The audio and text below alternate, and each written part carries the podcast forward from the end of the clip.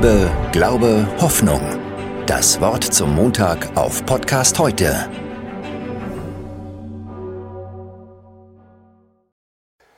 Als am Donnerstag die Meldung in die Welt hinausging, dass Queen Elizabeth II. gestorben ist, war natürlich auch Annette Dittert auf Sendung. Die ARD-Auslandskorrespondentin in London ist als exzellente Journalistin bekannt, vielen Zuschauern. Und mir imponiert sie außerdem durch ihren Kleidungsstil, very British, ziemlich gewagt mit pinken Bläsern und mit grünen Blusen mit Riesenkragen. Am Donnerstag war sie natürlich dem traurigen Anlass entsprechend zurückhaltend gekleidet und sie hat versucht, die Stimmung im Land wiederzugeben. Das war keine leichte Aufgabe, hier die richtigen Worte zu finden. Aufgemerkt bin ich bei zwei Sätzen. Da sagt sie, das ist der von vielen Briten gefürchtete Moment, wo sie Abschied nehmen müssen von ihrer Queen.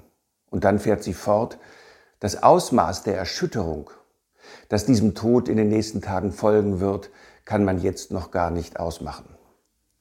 Nun bin ich kein Brite.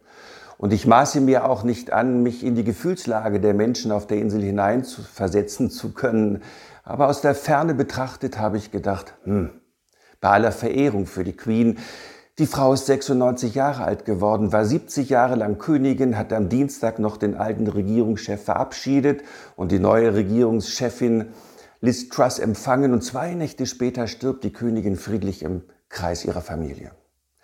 Wenn man im Blick auf diesen gesegneten Lebenslauf von Erschütterung spricht und vom gefürchteten Moment des Todes, dann frage ich mich, ob in dieser Wortwahl nicht das ganze Drama unserer Zeit durchscheint, dass wir den Tod selbst eines so alten, gesegneten Menschen offenbar gar nicht mehr auf unserem Plan haben. Der Tod ist ausgeklammert, tabuisiert, darüber sprechen wir nicht, wir scheinen ohne Hoffnung zu sein.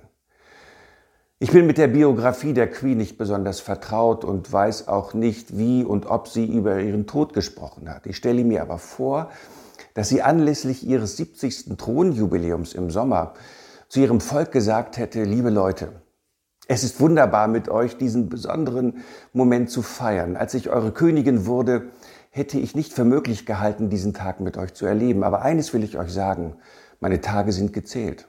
Darum bitte ich euch, wenn ich gestorben bin, haltet mich in guter Erinnerung und denkt daran, dass auch mein Sohn Prinz Charles seine Aufgabe als König sehr gut machen wird. Und ich ich weiß, wohin ich gehe, zu dem, der mich ins Leben gerufen hat. Darum müsst ihr nicht traurig sein.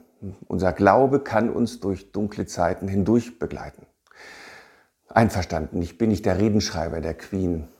Aber ich würde mir wünschen, dass wir mit dem Tod anders umgehen, dass wir ihn nicht aus dem Leben ausklammern, sondern ihn als eine Etappe in unserem Leben annehmen und darüber sprechen, über unseren Glauben, unsere Ängste, unsere Hoffnung, wie wir unser Haus bestellen wollen, damit wir Frieden hinterlassen und keinen Streit.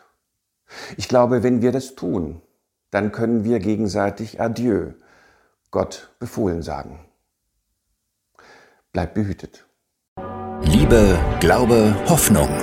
Das Wort zum Montag auf Podcast heute